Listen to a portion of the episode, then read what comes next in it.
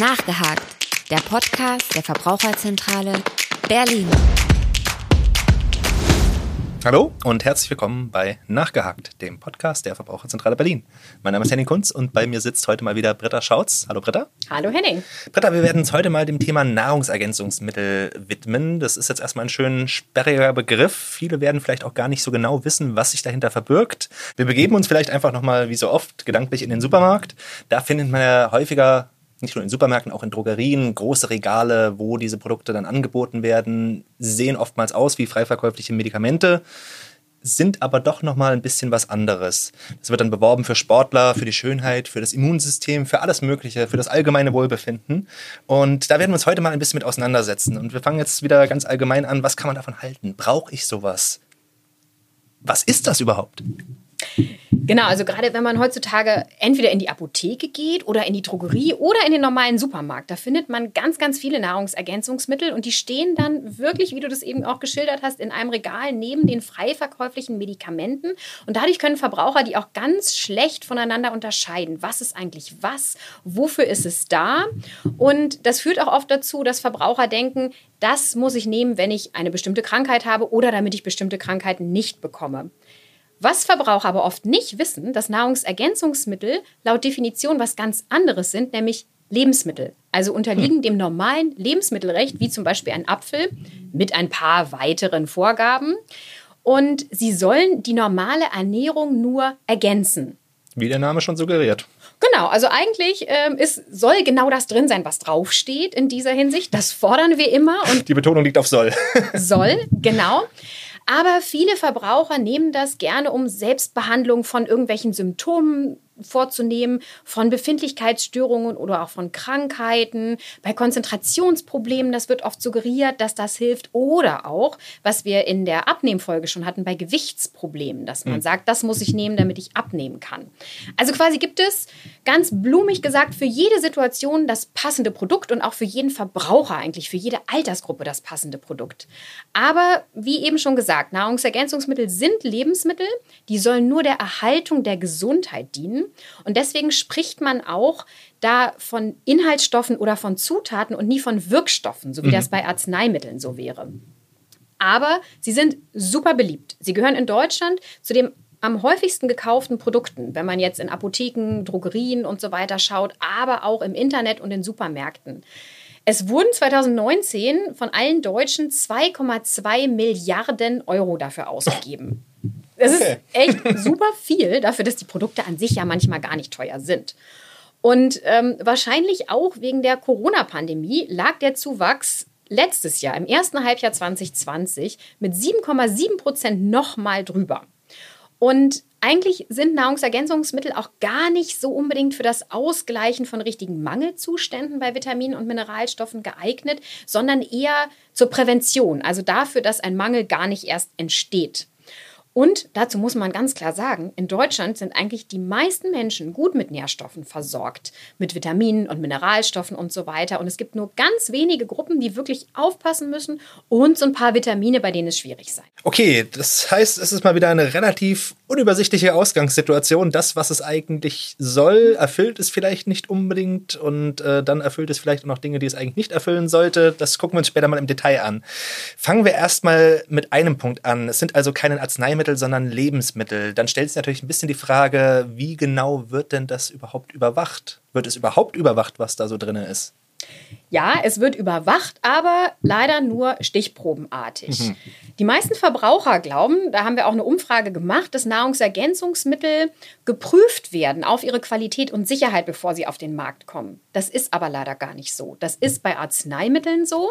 Da muss man wirklich natürlich ganz viele Studien durchlaufen, um nachzuweisen, wie wirkt das, und was hat das für Nebenwirkungen und für welche Altersgruppe ist es geeignet. Für Nahrungsergänzungsmittel gibt es das nicht. Es gibt lediglich Listen, in welchen Formen Vitamine und Mineralstoffe enthalten sein dürfen und auch ein paar Substanzen, die nicht enthalten sein dürfen. Das ist aber sehr überschaubar. Hm.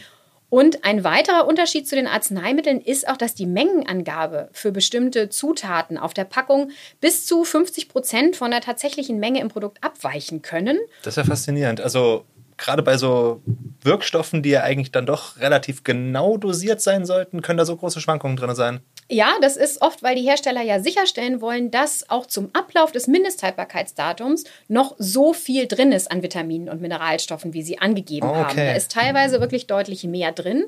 Und das Problem ist auch, es gibt keine gesetzlich festgelegten Höchstmengen. Das müsste erst eingeführt werden in Deutschland, bevor ganz klar ist, so viel Vitamin C darf rein oder so viel Magnesium. Das haben wir nicht. Und genau deswegen darf jeder Hersteller selber entscheiden, was er da reinpackt. Oha, das scheint, als gäbe es da doch noch ziemlich Handlungsbedarf. Auf jeden Fall, da sehen wir auch sehr großen Handlungsbedarf. Und ähm, es ist im Gegensatz zu den Arzneimitteln auch kein Nachweis der Wirksamkeit oder der Sicherheit erforderlich. Der Hersteller ist dafür verantwortlich, dass das Produkt sicher ist, wenn es auf den Markt kommt. Und ähm, ja, das Einzige, was er dabei noch beachten muss, ist, dass er es anzeigen muss, das Produkt, beim Bundesamt für Verbraucherschutz und Lebensmittelsicherheit. Aber wie wir häufiger schon rausgefunden haben, selbst dieser geringen Pflicht kommen Anbieter teilweise auch nicht nach. Das heißt, das Bundesamt hat gar nicht Kenntnis über alle Nahrungsergänzungsmittel, die auf dem Markt sind. Und du hattest eben auch über Kontrolle gesprochen. Es gibt behördliche Kontrollen, ja, die finden im Rahmen statt der ganz normalen Lebensmittelüberwachung. Also auch der Person, die die Gastronomie zum Beispiel kontrolliert oder die Supermärkte. Und die sind natürlich auch chronisch unterbesetzt. Da kann man sich vorstellen, die machen das stichprobenartig, vielleicht auch auf Verdacht, wenn ihnen jemand was meldet. Aber das ist jetzt nicht so systematisch, dass jedes Nahrungsergänzungsmittel angeguckt wird. Und durch den Internethandel wird es noch viel unübersichtlicher. Okay, das ist jetzt natürlich schon mal ein bisschen desillusionierend, muss man ganz ehrlich sagen. Lass mich vielleicht zuerst mal so stehen. Fang noch mal ein bisschen grundsätzlich an. Woher weiß ich denn überhaupt, ob ich jetzt Nahrungsergänzungsmittel brauchen könnte? Was, was sind vielleicht auch so die Motivationen, die den durchschnittlichen Verbraucher dazu bringen, jetzt zu diesem Regal zu gehen und mal kräftig zuzugreifen? Meistens ist die Motivation der Verbraucher, das zu nehmen, eine tolle Werbung, die mir suggeriert, dass ich jetzt dadurch schneller, fitter, schöner oder schlanker werde. Was aber leider so gar nicht belegt ist. Und ähm, das ist halt ein großes Problem. Es kann natürlich wirklich sein, dass ich von bestimmten Nährstoffen zu wenig habe und dass ich daran leide. Das sollte aber immer beim Arzt wirklich überprüft werden, ob man tatsächlich einen Mangel hat. Denn gerade Mangelerscheinungen von den B-Vitaminen, die können teilweise völlig unspezifisch sein. Also sowas wie stumpfe Haare, Kopfschmerzen oder auch eingerissene Mundwinkel zum Beispiel. Das kommt für viele Mangelzustände in Frage, kann aber auch einfach durch Stress oder wenig Schlaf bedingt sein. Und deswegen sollte man auch nicht auf gut Glück irgendein Präparat nehmen. Und außerdem weiß ein Arzt auch, habe ich irgendwelche Vorerkrankungen oder nehme ich irgendwelche Medikamente ein? Denn das kann zum Beispiel auch Wechselwirkungen verursachen, die gar nicht auf der Verpackung stehen müssen, so wie bei Arzneimitteln zum Beispiel. Da muss das ja angegeben werden. Wir hatten zum Beispiel mal eine Verbraucherin, die hat sich bei uns gemeldet und beschwert, sie hatte Bluthochdruck. Und sie hat ein Nahrungsergänzungsmittel frei verkäuflich genommen, da war Kalium drin. Und sie hat davon wirklich so sehr Herzrhythmusstörungen bekommen. Sie hat uns geschildert, dass sie das Gefühl hatte, ihr Herz setzt aus. Und das ist eine bekannte Wechselwirkung mit dem Medikament, was sie genommen hat. Aber das wissen Verbraucher nicht, dass das eben auch Wechselwirkungen haben kann. Und in der Regel würde ich das mit meinem Arzt besprechen und der kann mir dann auch, wenn ich wirklich Mangelerscheinungen habe, dann wahrscheinlich eher ein Arzneimittel verschreiben. Also diese Vitamine und Mineralstoffe gibt es auch in Form von Arzneimitteln. Und die sind meistens auch besser verfügbar für den Körper und anders dosiert. Aber auch das ist teilweise jetzt ganz verwirrend für Verbraucher. Wenn ich in die Apotheke gehe, kann ich nebeneinander stehend haben verschiedene Dosierungen Vitamin D. Eins ist ein Medikament und ein sogar höher dosiertes Präparat ist ein Nahrungsergänzungsmittel, was ich einfach so kaufen kann. Und das macht es auch nochmal total unübersichtlich. Ja, eindeutig. Aber gut, wir können mal zusammenfassen, eine gesunde Skepsis sollte man da immer so ein bisschen an den Tag legen und gerade als gesunder Mensch immer erstmal mit dem Arzt sprechen, ob das jetzt wirklich für mich nötig ist. Nun gibt es aber natürlich auch Bevölkerungsgruppen, die da ein bisschen vorbelastet sind. Das hatten wir auch gerade schon mal angesprochen. Da würde ich jetzt mal fragen, wer genau ist denn das? Für wen kommen denn solche Nahrungsergänzungsmittel schon eher mal in Frage? Erstmal kann man natürlich sagen, wir sind alle so ein bisschen unterschiedlich, aber es gibt bestimmte Bevölkerungsgruppen, da treten so vielleicht Mangelzustände oder eine schlechtere Versorgung häufiger auf. Zum Beispiel die vegane Ernährung. Es ist so, dass Vitamin B12 von Mikroorganismen gebildet wird und nur in tierischen Lebensmitteln vorkommt, teilweise aber auch in so fermentierten Lebensmitteln wie Sauerkraut oder Tempeh. Und B12 hat im Körper total wichtige Aufgaben. Also wenn wir das nicht haben, ist es wirklich auch schlimm. Denn äh, es ist in der Blutbildung mit involviert oder auch in den Nervenfunktionen, also wirklich an vielen Stellen. Mhm.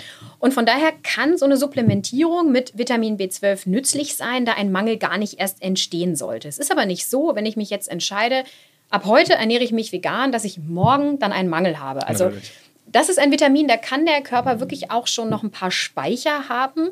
Und es ist teilweise so, dass erst nach zwei Jahren solche Mangelzustände auftreten. Das erklärt auch so gut, warum man das beim Arzt messen sollte. Denn ähm, wenn ich den Mangel nicht habe, dann ähm, ist es rausgeworfenes Geld. Als Veganer sollte ich aber wirklich regelmäßig den Spiegel untersuchen lassen und vielleicht Medikamente oder Nahrungsergänzungsmittel einnehmen. Das sollte ich mit dem Arzt besprechen. Denn bei fermentierten Lebensmitteln schwankt der Gehalt sehr, sehr stark. Also ich habe mal in einer Fuhre Sauerkraut relativ viel und mal wenig. Das kann man sehr schlecht über die Ernährung dosieren. Es gibt auch ähm, verschiedene andere Stoffe, die jetzt nicht unbedingt Vitamine oder Mineralstoffe sind, sondern Omega-3-Fettsäuren. Das sind essentielle Fettsäuren. Die brauche ich im Körper, die kann ich nicht selber bilden. Die haben aber wichtige Funktionen und die sind hauptsächlich in fettreichem Fisch. Das könnte natürlich auch bei Veganern oder Vegetariern zu kurz kommen. Ich könnte Algen essen oder daraus hergestellte Lebensmittel wie Algenöl, gibt es jetzt auch immer mhm. mehr auf dem Markt um seinen Bedarf zu decken. Aber gerade bei Algen ist auch, schwankt der Gehalt auch sehr stark. Bei dem Öl ist es natürlich eingestellt, das ist klar. Ein zu viel an Omega-3-Fettsäuren muss ich aber auch meiden, denn das kann die Blutgerinnung beeinflussen. Und ähm, gerade hier sieht man auch wieder, dass es wichtig ist, das mit dem Arzt zu besprechen. Gerade Menschen, ältere Menschen, die vielleicht Gerinnungshemmer nehmen, dann ähm, kann das zu Blutungen führen. Es gibt auch bestimmte Lebenssituationen, wo man wirklich auch sich über die normale Ernährung nicht versorgen kann mit Vitaminen und Mineralstoffen. Dazu zählt vor allem die Schwangerschaft. Aber es gibt ganz, ganz viele Produkte auf dem Markt, wo unglaublich viele Vitamine und Mineralstoffe drin sind, die ich vielleicht als Schwangere gar nicht brauche. Mhm. Was ganz klar nachgewiesen ist, was Schwangeren hilft, ist ein Nahrungsergänzungsmittel mit Folsäure und Jod. Das ist wirklich eine klare Ergänzung. Schon bei Eisen kann es sein, dass ich das gar nicht brauche als Schwangere. Deswegen sollte ich es testen lassen. Und ähm, was ja viel in den Medien auch ist, ist Vitamin D. Wir wohnen ja leider nicht auf der Südhalbkugel, sondern wir haben ähm, die Sonneneinstrahlung so von März bis November, so dass es reicht, Vitamin D über die Haut zu bilden. Aber gerade in den Wintermonaten ist es klar, da können wir auch einen Mangel bekommen. Und Vitamin D, den Bedarf kann man über die Ernährung gar nicht decken. Also da brauche ich die Synthese in der Haut. Aber auch hier ganz wichtig, erst checken lassen und nicht einfach so Vitamin D nehmen. Okay. Also selbst für die gefährdeten Risikogruppen immer noch mal vorher mit dem Arzt sprechen, immer noch mal die Werte messen lassen und dann entscheiden, ob man jetzt wirklich sowas gebrauchen könnte. Genau, weil ähm, die beste Variante wäre natürlich, ich brauche es nicht und gebe dafür einfach nur unnötig Geld aus. Die schlechteste ist, es könnte mir auch schaden. das wollen wir dann vielleicht eher vermeiden. Gut, wer hat denn sonst noch ein Risiko für so eine Nährstoffunterversorgung, wo sowas eventuell relevant sein könnte, jetzt von Schwangeren mal abgesehen? Es gibt Menschen, die bestimmte Medikamente einnehmen müssen und die ähm, ihrerseits schon dazu führen, dass ich bestimmte Vitamine nicht mehr so gut aufnehmen kann. Das ist zum Beispiel so, wenn ich Magensäureblocker nehme. Das nehmen relativ viele Menschen, die zum Beispiel Magenschleimhautentzündung immer mal haben. Aber es gibt auch Autoimmunerkrankungen, eine Autoimmune Gastritis zum Beispiel, ähm, die dafür sorgt, dass auch Vitamin B12 nicht gut aufgenommen werden kann aus der Nahrung. Denn da brauche ich bestimmte Zellen im Magen für. Und das sollte man immer kontrollieren lassen und da gibt es sogar auch Vitamin B12 Spritzen. Das kann man auch über ähm, sowas aufnehmen. Es gibt noch andere Autoimmunerkrankungen. Da wird immer besonders auf den Spiegel von Vitamin D und Selen geachtet. Das ist da auch wichtig. Und auch akut Erkrankte oder ältere Menschen können höheren Bedarf an Vitaminen haben, zum Beispiel weil sie bestimmte Vorerkrankungen haben oder Medikamente nehmen. Aber dann stelle ich mir jetzt schon ein bisschen die Frage, warum nicht einfach Vitamine und Mineralstoffe einnehmen? Also müsste ja dann eigentlich helfen. Oder? Ganz blöd gefragt. Ja, also so blöd ist die Frage ja nicht. Kann man ja natürlich denken, viel hilft viel, ne? Aber das kann auch sein, dass ich einfach nur wasserlösliche Vitamine ausscheide, zum Beispiel, wenn ich davon schon genug habe und es zusätzlich noch nehme. Hm. Aber selbst die können Nebenwirkungen hervorrufen, wenn ich davon zu viel habe. Zum Beispiel Magnesium kann zu Durchfall führen in einer zu hohen Dosierung. Ist jetzt nicht die schlimmste Nebenwirkung, aber möchte auch niemand haben. Muss man jetzt vielleicht nicht so dringend haben, ja. Genau. Und dafür habe ich dann ja auch noch Geld ausgegeben. Und im besten Fall brauche ich das gar nicht. Eine Gefahr der Überdosierung, die droht vor allem bei den fettlöslichen Vitaminen, denn die kann der Körper von alleine gar nicht mehr loswerden. Wenn ich da einmal zu viel habe, ist es zu viel. Und es gibt aber auch bei einigen Mineralstoffen Nebenwirkungen. Und deswegen ist es nämlich wichtig, den aktuellen Blutspiegel überhaupt bestimmen zu lassen. Und der sollte auch im alters- und geschlechtsspezifischen Referenzbereich liegen. Und man darf auf gar keinen Fall die empfohlene Verzehrsmenge überschreiten. Aber da da teilweise auch deutlich mehr drin ist, als ich brauche. Wir hatten ja schon die Wirkstoffschwankung 50 Prozent. Genau. Also und es gibt auch keine Höchstmengen. Festlegungen, sodass genau klar ist, wie viel darf eigentlich drin sein. Und das macht es halt auch total schwierig. Und von daher ist bei einem Mangel wirklich sowieso ein Arzneimittel zu bevorzugen. Und die Überdosierung zum Beispiel von Vitamin D kann wirklich dazu führen, dass ich auf Dauer Nierensteine bekomme. Und das ist wirklich sehr schmerzhaft. Es kann zu Ablagerung in der Niere kommen, denn durch Vitamin D wird dann Kalzium zum Beispiel angereichert. Und es kann auch zu teilweise wirklich irreparablen Schäden und bis zu Nierenversagen führen. Also es gibt wirklich Fälle, wenn über lange Zeit hochdosiertes ja, ja, Vitamin das sind D die Extrembeispiele. Genau, die Extrembeispiele. Da gab es auch schon Todesfälle. Also gerade in den USA ist das häufiger. Und aber auch nicht nur bei Vitamin D, sondern auch bei Mineralstoffen wie Eisen zum Beispiel. Wenn ich davon zu viel aufnehme, kann das das Risiko für Herzerkrankungen erhöhen durch diese Eisenanreicherung und auch das Risiko für Krebserkrankungen, wenn ich das wirklich über längere Zeit zu mir nehme. Und nicht jede Frau hat immer einen Eisenmangel. Also das ist, ähm, das ist bei Frauen häufiger als bei Männern, aber das ist nicht automatisch mhm. so. Und gerade Zink, das ist immer sehr beliebt fürs Immunsystem. Das erste, was ich haben kann von einer Überdosierung, ist ein ganz komischer Geschmack im Mund. Das kommt von dem Zink. Dann kann es aber auch langfristig zu einer Veränderung der weißen und der roten Blutkörperchen führen, die eben wichtig sind für den Sauerstofftransport und auch fürs Immunsystem und auch zu neurologischen Symptomen, denn es kann dazu führen, dass ich dann Kupfer und Eisen nicht mehr gut aufnehmen kann, weil Zink mit denen konkurriert um bestimmte Aufnahmemechanismen. Und das ist natürlich blöd. Wenn ich von einem Stoff zu viel habe, habe ich dann den anderen nicht mehr. Also dann hole ich mir über ein zu viel einen Mangel an einem anderen Stoff rein. Das ist eben auch ein Risiko. Ja, wie wir eingangs schon gesagt haben, es ist eine sehr unübersichtliche Situation. Gut, ich glaube, wir haben uns jetzt auch äh, genug gegruselt erstmal. ich ja. ähm, wir hatten jetzt gerade über diese verschiedenen Arten von Vitaminen gesprochen. Zum einen eben die äh, fettlöslichen, zum anderen die wasserlöslichen. Wo genau liegen da die Unterschiede? Wie relevant ist das für die Nahrungsergänzungsmittel? Was gibt es da für Gruppen? Genau, es gibt erstmal die grobe Unterscheidung zwischen fettlöslich und wasserlöslich. Das sagt aber erstmal noch nichts über die Funktion mhm. aus, sondern nur über die chemische Eigenschaft. Zu den fettlöslichen Vitaminen gehören A, D, E und K. Und die werden besonders gut aufgenommen, wenn sie zusammen mit Fett verzehrt werden. Das ist jetzt aber, es war häufig so beim Möhrensaft zum Beispiel, der die Vorstufe von Vitamin A enthält, dass man den immer mit Öl und so weiter aufnehmen müsste. Ja, aber wenn ich eine Möhre zum Käsebrot esse, ist es auch okay. Da mhm. ist ja wahrscheinlich auch Fett drin.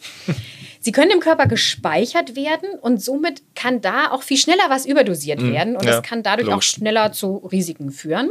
Gerade Vitamin D wird total gehypt. Also da gibt es wirklich ganze Gruppen, in denen wirklich immer davon geredet wird, dass alle einen Vitamin D-Mangel haben und dass Vitamin D eigentlich für alles gut ist. Ja, also Vitamin D hat viele Funktionen, aber gerade wenn jemand wirbt mit es schützt vor allem, dann sollte ich ganz vorsichtig sein. Und das ist vielleicht generell ein guter Hinweis, an den man sich immer halten sollte. Genau, richtig. Und in diesen Gruppen wird auch davon gesprochen, dass man die Vitamin D-Dosierung sehr hoch halten soll und teils therapeutische Dosen genommen werden. Und hier muss eben besonders aufgepasst werden, hatte ich schon gesagt, dass, da gab es schon Todesfälle. Im Winter haben wir wirklich manchmal deutlich geringere Vitamin D-Spiegel, aber die Speicher können auch über den ganzen Winter reichen, wenn ich im Sommer viel draußen war an der frischen Luft mhm. in der Sonne. Dann gibt es die B-Vitamine und Vitamin C, die sind wasserlöslich. Und ja, in der Regel werden die ausgeschieden, wenn ich davon zu viel habe. Aber in den letzten Jahren gibt es auch Berichte und Nachweise, dass die auch überdosiert werden können. Und das wurde aber bis jetzt nur von Nahrungsergänzungsmitteln berichtet. Über die normale Ernährung kann ich zum Beispiel Vitamin B3, B6 oder Vitamin C gar nicht überdosieren. Das mhm. funktioniert gar nicht. Das geht nur durch diese wirklich hohen Dosen und dadurch kann es über die Ernährung auch gar nicht zu Nebenwirkungen kommen. Okay, also grundsätzlich harmlos, solange man nicht anfängt, Nahrungsergänzungsmittel zu nehmen. Oder ist das jetzt zu vereinfacht? Grundsätzlich harmlos und der Körper braucht es auch auf jeden Fall. Aber das heißt nicht, dass ich meinen Bedarf über Nahrungsergänzungsmittel decken muss. Das mhm. geht über die normale Ernährung auch. Ja. Okay, dann fragen wir vielleicht nochmal anders. Ähm, wenn ich jetzt zum Beispiel eine etwas einseitigere Ernährung habe, jetzt äh, klassische Pudding-Vegetarier, wie es so bezeichnet wird, oder ähnliches, könnte ich denn dann Nahrungsergänzungsmittel nutzen, um diese einseitige Ernährung ein bisschen aufzupeppen, sage ich jetzt mal? Das ist genau das, was die meisten Verbraucher sagen: dieses, oh Mensch, jetzt habe ich mich die Woche total schlecht ernährt, dann gleiche ich das aus, dann mhm. habe ich eine Vitamintablette. Und so suggeriert mir das die Werbung auch. Wenn ich total viel Stress habe, dann reicht das. Aber witzigerweise, ich weiß nicht, ob du den Film Super Size Me gesehen hast, ja. ähm, wo sich einer wirklich nur von Fastfood ernährt hat und seine Vitaminspiegel waren gar nicht schlecht. Also das heißt, die Aufnahme darüber ist nicht schlecht. Und ich kann diese einseitige Ernährung oder auch andere Sachen, die einen ungünstigen Lebensstil beinhalten. Zum Beispiel wenig Schlaf, zu viel Alkohol, zu viel Zigaretten. Das kann ich nicht durch so eine Vitamintablette ausgleichen. Also das mhm. wäre viel zu einfach gedacht, aber natürlich hätten wir alle gern die einfache Lösung. Denn das sind noch viele weitere gesundheitsschädliche Folgen. Und Vitaminpräparate können wirklich nur punktuell einem bestimmten Mangel entgegenwirken und diesen ausgleichen, aber nicht, wenn ich zum Beispiel zu viel Fastfood und zu viel gesättigte Fettsäuren aufnehme. Da haben die überhaupt keinen Einfluss. Okay. Aber. Britta, was ist denn im Winter? Kann man da nicht versuchen, mit äh, so Vitaminen ein bisschen das Immunsystem zu stärken und sich besser zu schützen? Hilft das nicht? Das sagt mir die Werbung auch. Und ähm, es ist so, dass wirklich Vitamine ganz wichtig sind fürs Immunsystem. Aber über Gemüse und Obst scheint das deutlich effektiver zu sein und für den Körper auch besser aufzunehmen, besser bioverfügbar zu sein, so sagt man das, als mhm. über eine Nahrungsergänzungsmitteleinnahme. Man hat das Ganze nämlich in so einer quasi natürlichen Matrix zusammen, auch mit sekundären Pflanzenstoffen, die auch total wichtig sind. Carotinoide zum Beispiel. Da gibt es nicht nur das ähm, Beta-Carotin, woraus Vitamin A gebildet wird, sondern auch ganz viele andere, die auch Funktionen im Körper haben. Aber diese Produkte stärken schon das Immunsystem, oder? Das ist ja so der Kern der ganzen Werbebotschaft. Stimmt das soweit oder ist das auch schon ein bisschen beschönigt vielleicht? Na, wir fordern ja auch immer nur, dass nur auf Lebensmitteln stehen darf, was auch richtig ist. Ne? Also mhm. Also was draufsteht, muss auch drin sein und so weiter und so fort. Und das gilt natürlich für Nahrungsergänzungsmittel eigentlich, genauso wie für alle anderen. Aber Stärken ist hier schon die Frage. Denn es gibt eine extra Verordnung über so gesundheitsbezogene Angaben, wo mhm. zum Beispiel auch was zum Immunsystem eben steht. Und in der ist geregelt, dass bei einem bestimmten Gehalt eines bestimmten Nährstoffs eine Aussage aufgedruckt sein darf.